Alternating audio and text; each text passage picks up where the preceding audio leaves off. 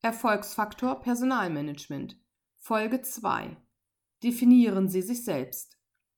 Es ist Freitag und Sie betrachten rückblickend Ihre Woche und stellen fest, alles, was Sie für diese Woche geplant hatten, konnten Sie wieder nicht erledigen. Denn erstens kommt es anders und zweitens, als man denkt. Das ist frustrierend und demotivierend. Es schleicht sich der Gedanke ein, warum und für wen mache ich das eigentlich alles?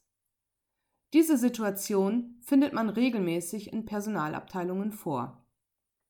Personaler beklagen sich häufig darüber, dass sie das Gefühl haben, dass ihre Arbeit, ihre Ideen und Projekte wenig im Unternehmen von der Geschäftsleitung oder von den Mitarbeitern wertgeschätzt werden. Es fehlt oft eine Personalstrategie, die von der Unternehmensstrategie abgeleitet wurde.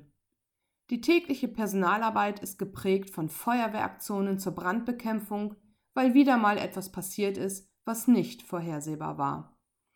Personalprojekte werden von der Geschäftsleitung oder dem Personalmanagement initiiert, ohne den Gesamtzusammenhang zu berücksichtigen. Doch wie können Sie diesem frustrierenden Teufelskreis entkommen? Fakt ist, dass Sie Ihre Erwartungshaltung über ein professionelles und erfolgreiches Personalmanagement nur schwer und langfristig im Unternehmen durchsetzen können frei nach dem Motto steter Tropfen höhlt den Stein. Doch wie motivieren Sie sich selber bis dahin? Die bisher beschriebenen Situationen repräsentieren Ihre externe Sichtweise. Wie sieht es aber mit Ihrer inneren Sichtweise aus?